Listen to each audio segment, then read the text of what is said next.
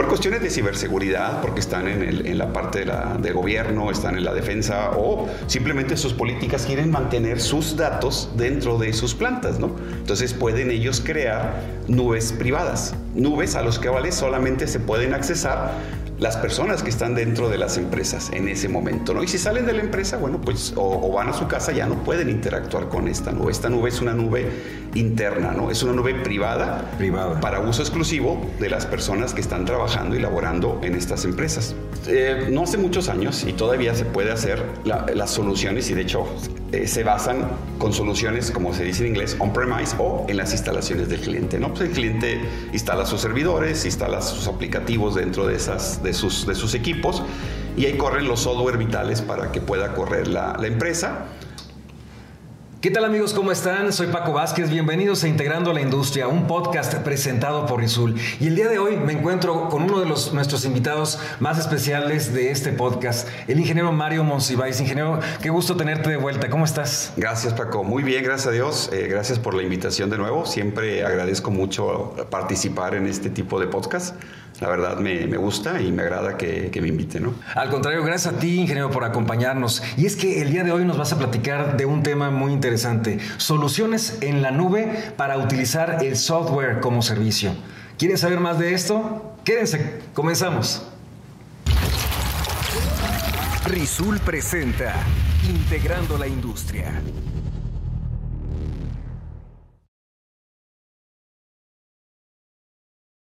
Pero la nube básicamente es eso, no es una entidad física, es una entidad más bien lógica que está compuesta por un gran, gran, gran número de computadoras y servidores que están instalados y conectados por la red de redes, por Internet, y que hacen que eh, ahorita podamos hacer cosas que anteriormente no podíamos hacer. ¿no? Entonces la nube es un gran, gran, gran conjunto de servidores conectados todos entre sí. ¿Y existen distintos tipos de, nubes? Sí, bueno, hay, nubes públicas, ¿no? A lo mejor tú has oído hablar de Amazon eh, Web Services, sí. has oído hablar de Google, Google, eh, Google Services. Ellos son nubes que te pueden rentar un espacio dentro de sus servidores para que tú los utilices en tus, en tus actividades diarias. A lo mejor tú eres un usuario de OneDrive, eres un usuario de de Google, de Google Drive y tú tienes un espacio dentro de la nube de ellos y ahí puedes almacenar tus archivos, tus fotos. Eh, iCloud también es otra nube, la, de, la de los iPhone, y ellos te cobran ¿no? por el espacio que vas utilizando. Entonces, esa es una nube pública, donde ellos ponen todos los servicios ponen todos los servidores, se hacen cargo de toda la parte de protección y cuidado de la nube y tú contratas el espacio que tú quieras de esa nube. A ver, entonces esas son las que esas son públicas, públicas. existen privadas. Sí, hay muchas ventajas de tener este tipo de servidores conectados y generando una nube. Entonces hay empresas que por cuestiones de ciberseguridad, porque están en, la parte de, gobierno, están en la defensa o simplemente sus políticas quieren mantener sus datos dentro de sus plantas, ¿no? Entonces pueden ellos crear nubes privadas, nubes a los que vale solamente se pueden accesar las personas que están dentro de las empresas en ese momento, ¿no? Y si salen de la empresa, bueno, pues o, van a su casa ya no pueden interactuar con esta nube. Esta nube es una nube interna, ¿no? Es una nube privada, privada. para uso exclusivo de las personas que están trabajando y laborando en estas empresas. Ingeniero, y también me, platicas, hablando de esta, de esta tecnología, de estas plataformas, del software como servicio, es donde a través de esto podemos mm, dar, dar un servicio de este tipo. Sí, si tú recuerdas y eh, anteriormente tú querías, por ejemplo, instalar un procesador de palabras, ¿no? ¿Qué tenías que hacer? Comprar tu licencia, instalarlo en tu computadora y hacerte responsable de, mantener ese software. Ahorita hay compañías como Microsoft, compañía como eh, que tienen, por ejemplo, plataformas de, Word, de Excel, que están corriendo en la nube. Una de ellos, el más, más famoso, es el Office 365, que te permite a ti, eh, con una conectividad de Internet, poderte conectar a, estos softwares, a estos servicios y pagar una mensualidad, pagar una anualidad. Normalmente Microsoft 365 se cobra por anualidades y mientras tengas esa anualidad, te dan el, te dan el uso del, del software, te puedes conectar con cualquier Internet que tú quieras te dan también, por ejemplo, un espacio de un tera en el OneDrive para que tú puedas estar ahí almacenando tus archivos y esto eh, va a, trabajar mientras estés pagando, ¿no? otro ejemplo así muy rápido podría ser Netflix, ¿no? Es, es, un software que tú vas a conectarte, vas a bajar una aplicación a tu teléfono, a tu móvil, a tu televisión o directamente con la computadora vas a poder utilizar el servicio de poder eh, ver películas, ¿no? O series, lo que tú gustes, ¿no? Aquí lo que me llama también mucho la atención es que cómo con estas, eh, con este tipo de información que la tenemos en la nube, se economiza mucho. Porque, Ah. por ejemplo, yo puedo editar, yo Sí. puedo tener un software de edición. ¿no? Y, y- y nada que ver como cuando teníamos que pagar una licencia que te costaba, pues, este, varios miles de pesos, ¿no? Exactamente. Y, y normalmente, pues tenías que hacer un, un pago bastante grande inicial. Sí. Y después, bueno, pues esa licencia, si se Vencía. se vencía, o más que bien, más que se vencía, se actualizaba, ¿no?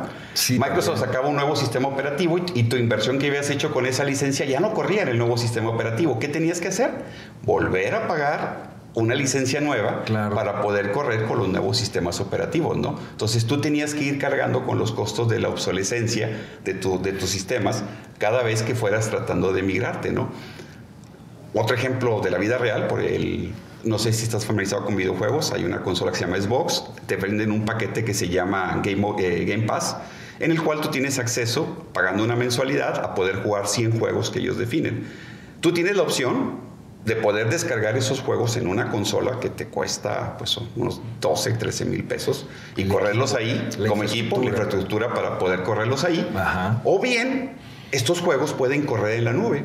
Y lo único que vas a necesitar es tener una computadora con conectividad a la nube, una televisión con conectividad a la nube, una tableta, un teléfono y los servidores y todos los recursos para que esta aplicación pueda correr corren por cuenta de Microsoft. Tú simplemente te preocupas por estar pagando tu mensualidad y si de repente no quieres jugar, cancelas tu suscripción y pero ya no tuviste que hacer el desembolso de la consola, no tuviste que comprar el juego físico Así que te es. cuestan pues alrededor de 50 o 60 dólares. Entonces es muy práctico eh, utilizar los, los servicios as a service o servicios como software como servicios. Ajá. Sí, otro ejemplo así rápido, y en la cuestión económica que ahorita lo mencionaste, Exactamente. es que eh, hay, hay ocasiones, pero esto más a la empresa, ¿no? Más que a la, a la cuestión personal. Hay proyectos, y tú sabes, proyectos de, de gasto de capital y proyectos de gastos de operación. Le llaman CAPEX y OPEX, ¿no? Hay ocasiones que cuando tú quieres comprar una licencia como de diseño que tú mencionaste, tienes que pedir un montón de, de aprobaciones porque es un gasto de capital. Sí. En cambio, cuando tú utilizas una suscripción, como es una parte muy pequeña en comparación a lo que, a lo que te costaría la licencia, Claro. esos, esos gastos los puedes hacer como gasto de operación, como OPEX, ¿no? Entonces puedes empezar a utilizar tu software bajo ese esquema y a lo mejor tú quieres usar el software para un proyecto en específico que va a durar cinco meses, pagas esa suscripción nada más cinco meses y después ya dejas de pagar y no tuviste que hacer esa inversión por CAPEX para, para poder adquirir la licencia inicialmente.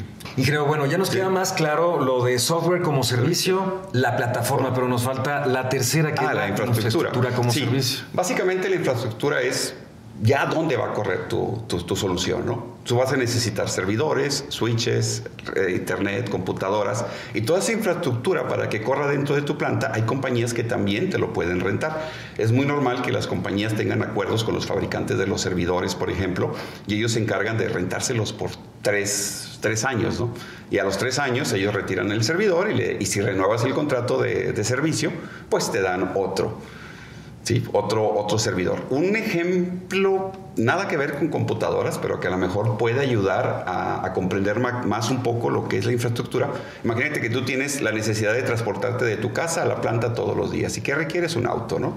Entonces necesitas la infraestructura para hacerlo, ¿no? Y esa infraestructura es un auto. Tú puedes ir a la agencia y comprar uno nuevo y quedarte con tu carro. O tú puedes utilizar un servicio de leasing donde puedes meter un contrato de tres años, vas a rentar la infraestructura que es el auto para transportarte y a los tres años tú devuelves el carro, te quedas con él o lo cambias, ¿no? Entonces cuando es una infraestructura es darte ya los componentes físicos que te permiten operar. Y Gary, por cierto, antes de esta tecnología de que existiera la nube, ¿cómo, cómo funcionaba? Ok. Eh, no hace muchos años y todavía se puede hacer la- las soluciones y de hecho eh, se basan con soluciones como se dice en inglés on-premise o en las instalaciones del cliente. ¿no? Pues el cliente instala sus servidores, instala sus aplicativos dentro de, esas, de, sus, de sus equipos y ahí corren los software vitales para que pueda correr la, la empresa. También eh, hay software que se instalan en servidores que no son los empresariales, no son los que corren el sistema de correos, no son los que corren el sistema de, de, recursos humanos, sino que son software que están instalados dentro de la planta, pero en el site industrial. Y ahí tenemos lo que hace que ya realmente controle la operación de las máquinas, ¿no? Esa solución on-premise estamos totalmente instalando servidores que están en la planta y este, estos servidores están corriendo software tradicionales, ¿no? Hay otro tipo también de soluciones. Los procesos y las necesidades actuales, aplicaciones como inteligencia artificial, inteligencias, aplicaciones como machine learning o cuestiones de analíticas, han obligado que los sistemas de control requieran tener un sistema de cómputo más poderoso, ¿no? Requieren que ahí mismo donde está el controlador, tú estés haciendo eh, eh, este tipo de funciones, ¿no? Que son muy demandantes en sistemas de cómputo, ¿no? Entonces, cuando nos hablamos de, esto, hablamos de computación también edge o al borde o al filo de donde está el sistema de automatización, ¿no? A veces está un poquito difícil entender la diferencia de lo que es una solución on-premise con una solución de una nube privada, ¿no? Porque pudiera parecer que es lo mismo, pero no. O sea, la nube privada es utilizar el concepto de que estás trabajando en una nube, es utilizar el concepto de que te estás conectando por Internet y utiliza los navegadores de, de, Internet para poder accesar a los servidores, utilizas simplemente que estás en, en un área interna, ¿no? Una solución on-premise o una solución eh, basada en la planta, mm. utiliza el, la, la, tecnología que todos conocemos tradicional.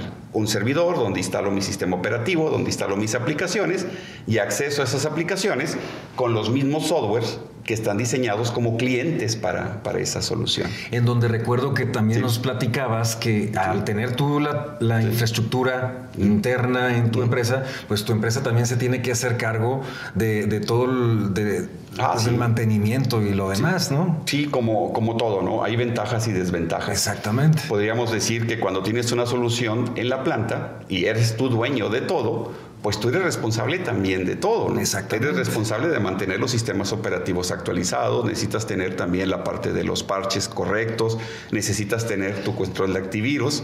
Entonces, pues sí, sí eres, el, eres dueño de todo, pero también eres responsable de todo.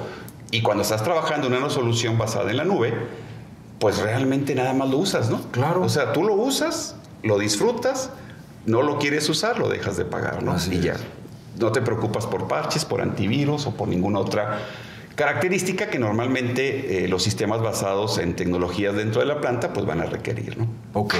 Y bueno, me, sí. me, podemos ver claramente cuáles son los beneficios, sí. pero ¿qué tan seguro es que tener la, la información arriba en la nube? Sí, es es una de las principales dudas y preocupaciones que tienen muchos de nuestros clientes, pero como ahorita mencioné, es de lo, es de lo más seguro, ¿no?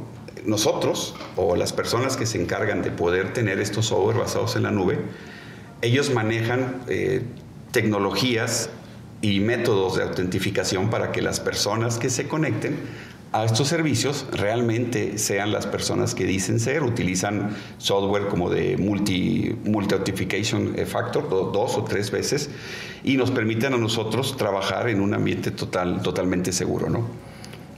Ingeniero, sí. y para, para, ten, para sí. gozar de, de, estos beneficios, siempre tenemos que tener señal de... De, de, de Internet. Ajá. En, en, algunos de los casos y en muchas de las características de estos software, pues sí, tienes que tenerlo conectividad, aunque hay algunas excepciones donde yo puedo tener algunas de las ventajas y características de, este contrato en, en, modo fuera de línea, ¿no? O como se dice en inglés, en offline. Te voy a poner un ejemplo bien rápido. Yo tengo Netflix, estoy disfrutando mis películas en mi tele todo el día, pero me toca tomar un vuelo que voy a viajar cuatro horas y yo quiero ir en mi tableta viendo las películas. Netflix ofrece la opción de poder descargar esas películas cierto tiempo, porque después se van a borrar, y yo puedo ver fuera de línea mis películas en el momento que yo esté abordando, ¿no? Entonces, eh, voy a perder algunas características porque solamente voy a ver las películas que descargo y en Netflix solamente me deja descargar 10 gigas de películas y esas películas se borran después de cierto tiempo, ¿no? Entonces te limita, pero no te, no te inhibe totalmente el uso del software. ¿no? Ok. Sí. Oye, ingeniero, y por sí. cierto, uh -huh. Para los usuarios que ya tienen un software, pero en equipo local, significa que, y que quieren aplicar esta tecnología, significa que, que tienen que cambiar de software. Mm, son tecnologías complementarias, son tecnologías aditivas. Ah. Hay algunas ventajas muy fuertes que tiene eh, la, la, programación en la nube, sobre todo la cuestión de poder tener multiusuarios, poder trabajar de diferentes partes del mundo en diferentes horarios pero eh, hay otras ventajas muy fuertes que tiene el software tenerlo instalado dentro de tu planta, ¿no? Entonces, no, se, no, no es competencia uno de otro, simplemente son complementarios. Hay que ver qué características de cada uno de los dos mundos eh, satisface más la necesidad que tú tienes y puedes trabajar perfectamente con ambos, ¿no? Y es ahí donde Rockwell Automation está dando esta solución, ingeniero. Sí, sí, sí. Eh, tenemos inversiones muy grandes. si mal lo recuerdo, tuvimos una sesión de una de las soluciones que tenemos basadas en la nube, que es nuestro sistema de mantenimiento basado en cómputo, que es el FIX. No sé si recuerdas que platicamos. Esa es una de las opciones que tenemos nosotros para software basado en la, en la nube. Y bueno, eh, en otra ocasión te puedo platicar de otras opciones que tiene Rodwell y que realmente nos estamos moviendo mucho para allá porque la industria está viendo ventajas muy grandes en cuestiones de, tener soluciones as a service. Y este, Rodwell, bueno, como siempre, somos pioneros y estamos interesados en, poder también eh, servirlos con este tipo de soluciones. Pues te tomamos la, palabra, ingeniero. Ya sabes que este es tu podcast, eh, siempre bienvenido y pues muy pronto que nos platiques de este de esta solución a detalle como lo mencionas. Perfecto. Bueno, pues a ver si ya le ponemos fecha y aquí nos vemos. Muchas gracias, Paco. Gracias a ti, ingeniero Mario Monsiváis, consultor de tecnología de Rockwell Automation. Muchas gracias, por acompañarnos. Hasta luego.